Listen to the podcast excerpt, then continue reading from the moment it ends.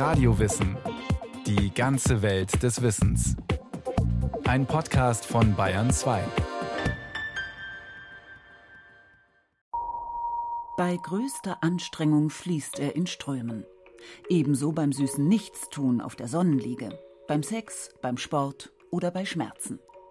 Schweiß entsteht in den unterschiedlichsten Situationen und löst widersprüchliche Gefühle aus. Glitzernde Schweißperlen am Nacken können anziehend sein, Schweißränder oder Schweißgeruch im Alltag eher abstoßend. Schweiß hat ein Imageproblem. Dabei ist er nicht so schlecht wie sein Ruf. Im Gegenteil, er hält unsere Haut geschmeidig und widerstandsfähig. Außerdem beinhaltet oder transportiert er Duftstoffe. Dieses charakteristische Körperparfum wirkt im Spiel der Geschlechter, auch wenn wir uns dessen gar nicht bewusst sind. Aber zuallererst hat Schwitzen eine lebenswichtige Funktion. Denn ohne die Fähigkeit zu schwitzen, würden wir sozusagen innerlich verkochen.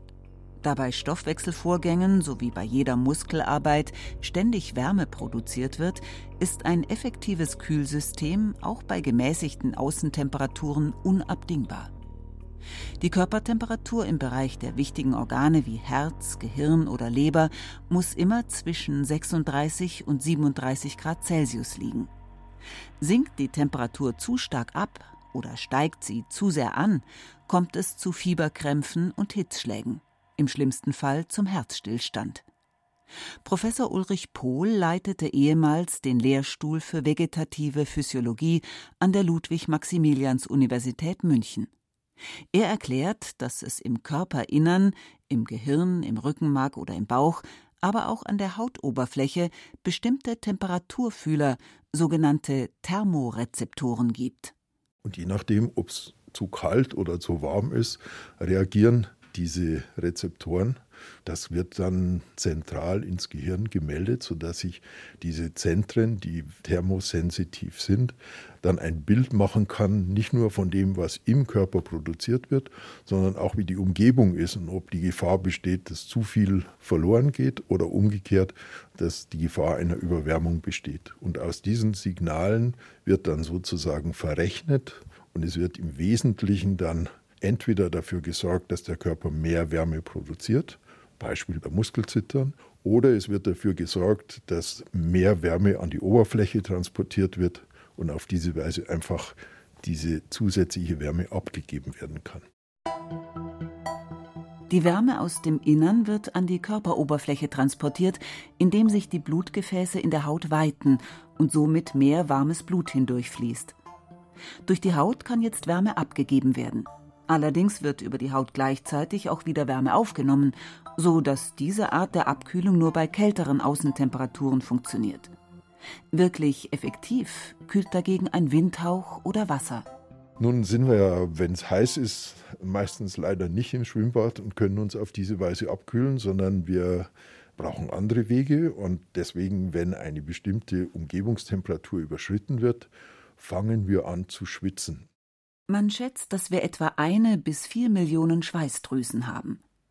Die sitzen in der Haut, die mit knapp zwei Quadratmetern das größte Organ des Menschen ist. Besonders viele Schweißdrüsen sind in der Achselhöhle, an der Stirn, an der Hand und an den Fußsohlen. Sobald sie ein Signal vom Gehirn bekommen, geben sie ihr wässriges, salzhaltiges Sekret über einen kleinen Kanal an die Hautoberfläche ab. Ein dünner Film dieses Schweißwassers bildet sich auf dem Körper. Es entsteht die sogenannte Verdunstungskälte. Weil die Wassermoleküle aus dem flüssigen Zustand Wasser in einen gasförmigen Wasserdampfzustand übergehen. Dazu müssen sie einfach mehr bewegen. Da brauchen sie Energie und diese Energie entziehen sie in Form von Wärme ihrer Umgebung. Dann können wir lokal abkühlen. Deswegen können wir zum Beispiel in der Sauna immer noch Wärme abführen, es wird aber zum Beispiel schwierig nach einem Aufguss oder es wird schwierig in den Tropen bei hoher Luftfeuchtigkeit, weil dann diese Fähigkeit zum Verdunsten deutlich eingeschränkt ist. Und deswegen könnten wir bei 100% Luftfeuchtigkeit und deutlich erhöhten Umgebungstemperaturen es auch nicht mehr schaffen, die Körpertemperatur konstant zu halten. Wir würden quasi ein Fieber bekommen. Auch ohne Bewegung verdunstet jeden Tag rund ein halber Liter Schweiß auf unserer Haut. Bei Hitze oder beim Sport steigt die Menge schnell an. Ein Sportler von 70 Kilogramm Körpergewicht kann bis zu 1,8 Liter Schweiß pro Stunde verlieren, maximal 3 Liter pro Stunde. In diesen extremen Situationen ist es wichtig, den Flüssigkeitsverlust durch Trinken wieder auszugleichen. Interessant ist, dass der Salzverlust im Allgemeinen nicht so groß ist, wie oft angenommen wird. Und ein trainierter Sportler, dessen Körper regelmäßig viel Schweiß zur Kühlung produzieren muss, schwitzt ohnehin effektiver. Das heißt, es werden weniger Salze pro Liter Schweiß ausgeschieden. Neben den Schweißdrüsen, die den Schweiß zur Kühlung erzeugen, gibt es noch die sogenannten apokrinen Schweißdrüsen. Diese werden erst in der Pubertät gebildet und befinden sich zum Beispiel am Naseneingang, am äußeren Gehörgang, an der Brustwarze, in der Genitalgegend und in der Achselhöhle. Sie werden besonders durch Gefühle wie Angst oder Lampenfieber, Schmerzen oder Wut aktiviert. Dieses Stressschwitzen ist Ulrich Pohl aus dem Universitätsalltag wohlbekannt. Das merke ich als Professor oft, wenn ich einem Studenten die Hand gebe oder einer Studentin vor der Prüfung, dass die richtig feuchte Hände haben. Manche Autoren denken, dass es zunächst mal bei unseren Verwandten, den Affen, vielleicht einen ganz guten Sinn hatte, weil eine gewisse Befeuchtung der Hände es erlaubt, besser zu greifen. Und wenn man sich so durch die Bäume bewegt, kann das ja sozusagen unter Stress vielleicht auch wichtig sein, dass man nicht abrutscht.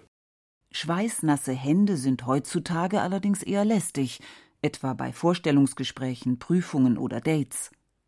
Aber einen Schweißausbruch kann man auch mit größter Willenskraft nicht verhindern. Die Nerven des sogenannten vegetativen Nervensystems steuern die Schweißdrüsen ohne unser bewusstes Zutun, also völlig autonom. Ob man schon bei einem scharfen Essen oder beim Treppensteigen Schweißperlen auf der Stirn hat oder selbst vom Joggen noch mit einem trockenen T-Shirt nach Hause kommt, ist Veranlagung. Meistens handelt es sich einfach um Varianten eines normalen Schwitzens. Was aber, wenn Schwitzen zum Problem wird? Anja ist Mutter von zwei Kindern und berufstätig. Eine schlanke Frau, die einen schicken schwarzen Blazer trägt. Heute einfach nur, weil es ihr so gefällt, aber 30 Jahre lang wählte sie schwarze Kleidung, um Schwitzflecken zu kaschieren. Es begann in der Pubertät, als sie plötzlich mit regelrechten Schweißausbrüchen zu kämpfen hatte. Also an den Händen, aber hauptsächlich auch unter den Achseln und eigentlich permanent. Also das hat jetzt nichts mit einer sportlichen Anstrengung zu tun gehabt oder mit einer besonders aufregenden Situation, wo man eigentlich denkt, es ist normal, dass man schwitzt, sondern ganz kleine Auslöser, die man vielleicht auch gar nicht als Auslöser wahrnehmen würde. Andere Leute sagen dann, ja, er muss ja nicht aufgeregt sein, aber es sind überhaupt gar keine Situationen, wo man denkt, man ist jetzt aufgeregt. Man nimmt sich selber überhaupt nicht als aufgeregt wahr, aber man schwitzt einfach drauf los und dann denkt man, oh Gott, ich schwitze und dann wird es natürlich noch stärker und das läuft einen dann bis in die Hose runter. Mediziner nennen dieses extreme Schwitzen Hyperhidrose. Die Bezeichnung ist zusammengesetzt aus den griechischen Wörtern hyper, was zu viel bedeutet, und hydros, zu Deutsch Wasser. Der Münchner Arzt Christoph Schick hat vor elf Jahren das Deutsche Hyperhidrosezentrum gegründet. Da bei den meisten Patienten eine Störung bei der Steuerung der Schweißdrüsen vorliegt, kann er in vielen Fällen wirksame Therapien anbieten. Wir können uns auf die Drüse stürzen und irgendwie die versuchen herunterzumindern. Oder wir können uns auf die Regulationsseite, die Nerven stürzen und irgendwie die bremsen. Es beginnt normalerweise immer an der Drüse. Und das Einfachste, was ich tun kann, ist, ich verstopfe die Drüsen einfach. Ich nehme spezielle Antitranspirantien, zum Beispiel Aluminiumchlorid, das ist ein Salz, das in den Gängen der Schweißdrüsen dann einen Kristall bildet, der wie ein Pfropf wirkt, ein Stopfen, der den Gang zumacht. Und jetzt habe ich die Situation, die Drüse kriegt den Schweiß nicht mehr raus und durch diese Drucksteigerung beginnt sie selbst sich herunterzuregeln. Das heißt, eine Drüse, die nichts loskriegt, die produziert auch weniger und dadurch habe ich dann eine Behandlung in solchen Antitranspirantien, die mir dann schon ganz gut helfen erstmal. In den im Supermarkt oder in Drogerien erhältlichen Antitranspirantien sind die Wirkstoffe geringer dosiert, sie funktionieren aber nach demselben Prinzip. Einige Mediziner warnen allerdings vor Aluminiumchlorid, da es sich im Körper anreichern kann und eine gesundheitsgefährdende Wirkung diskutiert wird. Für Hyperhidrose-Patienten gibt es noch weitere Behandlungen. Man kann die Drüsen mit Strom abstumpfen oder mit dem Nervengift Botulinus-Toxin lähmen. Sogenannte Anti-Schwitz-Tabletten wirken im Gehirn.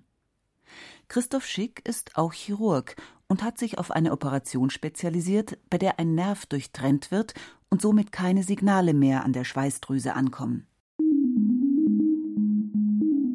Von all diesen Möglichkeiten wusste Anja nichts. Sie versuchte es mit Salbeitee und verzichtete auf Kaffee. Am Ende hat sie sich mit ihrem Problem arrangiert.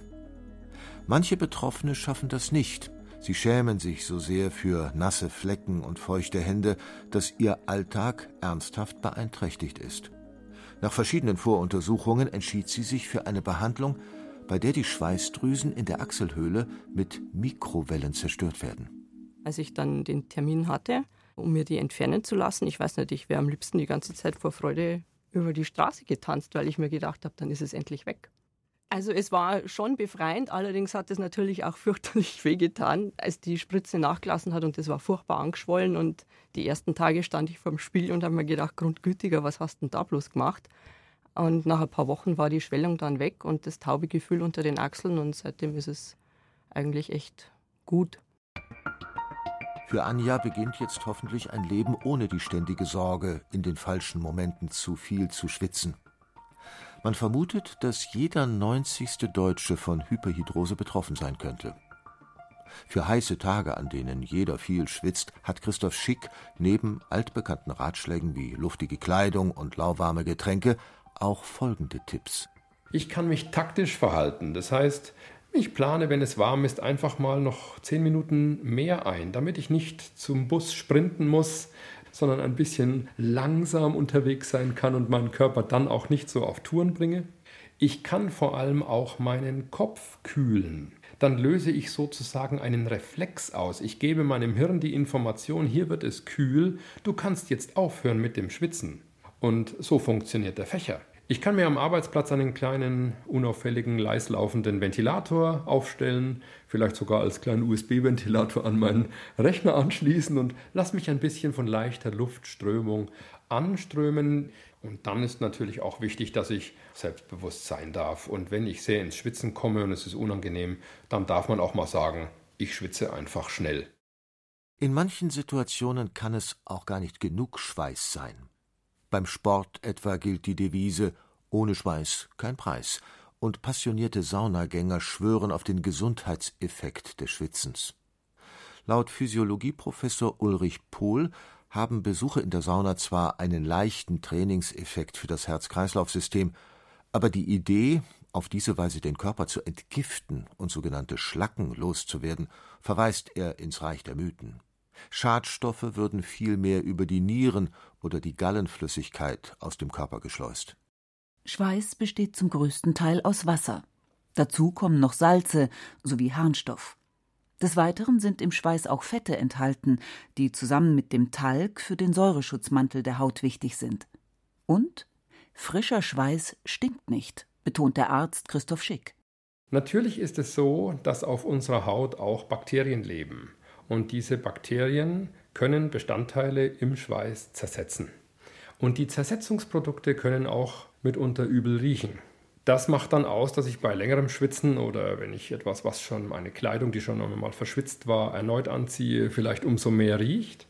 Und zum anderen haben wir natürlich nicht nur die klassischen Schweißdrüsen, die die Flüssigkeit machen, die zur Verdunstung kühlen soll, sondern wir haben noch eine andere Art von Drüsen, die an den Haarwurzeln mithängt und über die Haarkanäle auch Sekrete abgibt. Und dadurch haben wir natürlich einen eigenen Geruch. Patrick Süskins Welterfolg Das Parfum ist wohl die bekannteste Geschichte rund um das Thema Körpergeruch und Schweiß. Der Mädchenmörder Jean-Baptiste Grenouille hat selbst keinen Geruch, verfügt aber über einen genialen Geruchssinn und ist auf der Jagd nach dem Duft der schönen Mädchen. Nicht nur bei literarischen Figuren gibt es diese Vorliebe. Auch der Großdichter Johann Wolfgang von Goethe soll ganz verrückt nach verschwitzter Wäsche gewesen sein. Und von Napoleon ist ebenso überliefert, dass er gewisse Körperdüfte zu schätzen wusste. So schrieb er seiner Frau Josephine von einem Feldzug, Ich komme morgen Abend nach Paris zurück. Wasch dich nicht. Der Mediziner, Biologe und Chemiker Hans Hatt gilt als führender Duftexperte in Deutschland. Der langjährige Professor für Zellphysiologie an der Ruhr-Universität Bochum konnte zeigen, dass Schweiß nicht für alle Menschen gleich riecht. Beispielsweise ist der Riechrezeptor für Buttersäure, die im Schweiß vorkommt, nicht bei allen im gleichen Maße empfindlich. Der eine rümpft also schon die Nase, während ein anderer noch gar nichts wahrnimmt. Grundsätzlich ist die Abneigung gegen den Schweißgeruch anerzogen. Wenn wir noch klein sind, dann finden wir den Schweiß gar nicht so schlimm. Und dann kommen aber die Eltern und sagen, Junge Mädel, Teufel, du stinkst, du schweißelst, jetzt wasch dich mal, das ist ja ekelig. Wenn unsere Mutter sagen würde, ach junge Mädchen, du riechst ja heute wieder wunderbar nach dir selber, hätten wir alle eine völlig andere Einstellung und die wäre, um ehrlich gesagt, physiologisch zu reden, sehr viel besser, sehr viel sinnvoller, denn der Schweiß wird eben nicht nur zur Abkühlung verwendet, sondern er wird auch dazu verwendet, dass wir eben Informationen erhalten aus dem Schweiß für uns selber, aber auch für die Mitmenschen. Die Erforschung, wie Menschen über Gerüche kommunizieren, ist ein spannendes Feld. Sicher ist, dass jeder von uns ein einzigartiges Körperparfum trägt. Man spricht auch vom olfaktorischen Fingerabdruck. Es sind die Gene, die unseren Körpergeruch prägen. Wenn es nun darum geht, einen aus biologischer Sicht geeigneten Partner zu finden, erhalten wir über die Nase, wenn auch unbewusst, wertvolle Hinweise.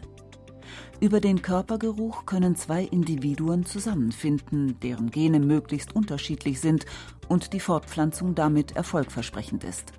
Evolutionsgeschichtlich wurde Inzucht vermieden, da der genetisch ähnliche Partner am Geruch erkannt wird.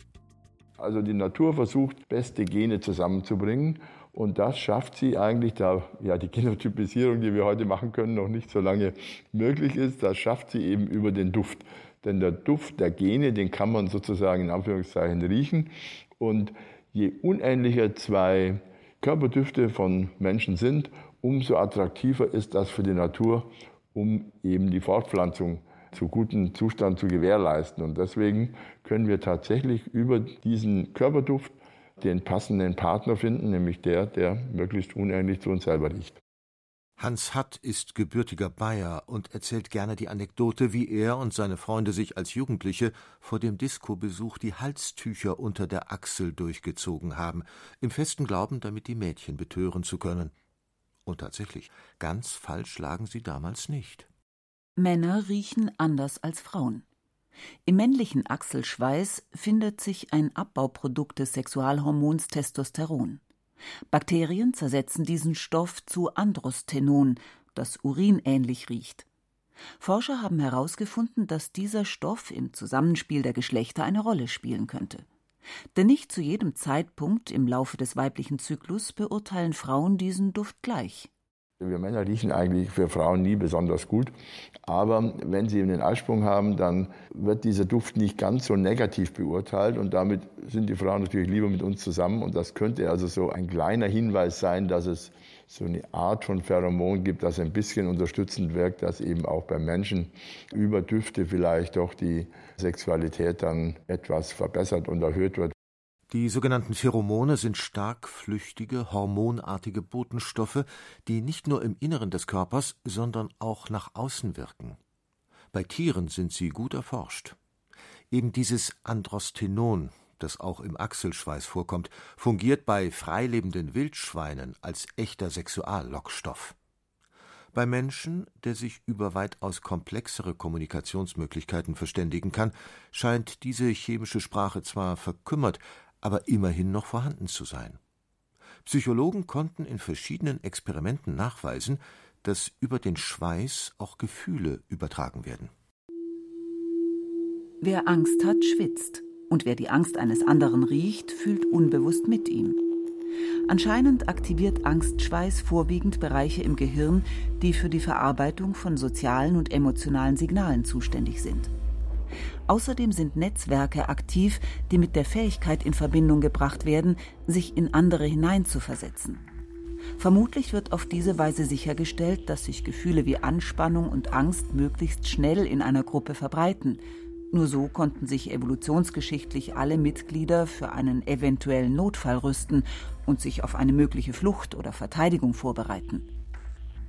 In einer anderen Studie brachten Schweißforscher den Nachweis, dass Stressschweiß wie eine Art Warnsignal wirkt, das bei anderen die Aufmerksamkeit erhöhen kann. Wie Experimente zeigen, gilt das auch für positive Gefühle. Forscher der Universität Utrecht ließen Testpersonen an verschiedenen Schweißproben riechen.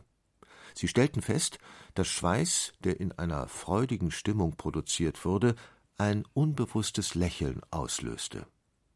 Die Forscher sagen, dass dieser Schweiß damit auch ein bisschen wie unser Lächeln sei, nämlich ansteckend. Es scheint, als würden wir Informationen über unsere Mitmenschen nicht nur über Augen und Ohren, sondern auch unbewusst über die Nase wahrnehmen. Lange galt der Geruchssinn als niederer Sinn und fand in der Forschung wenig Beachtung. Mittlerweile weiß man, dass sogar die größte Genfamilie des Menschen für das Riechen zuständig ist. Bis allerdings alle Mechanismen einer chemischen Sprache entschlüsselt sind, ist es noch ein langer Weg. Sicher ist, dass eine Welt ohne Gerüche wie eine Welt ohne Farben wäre.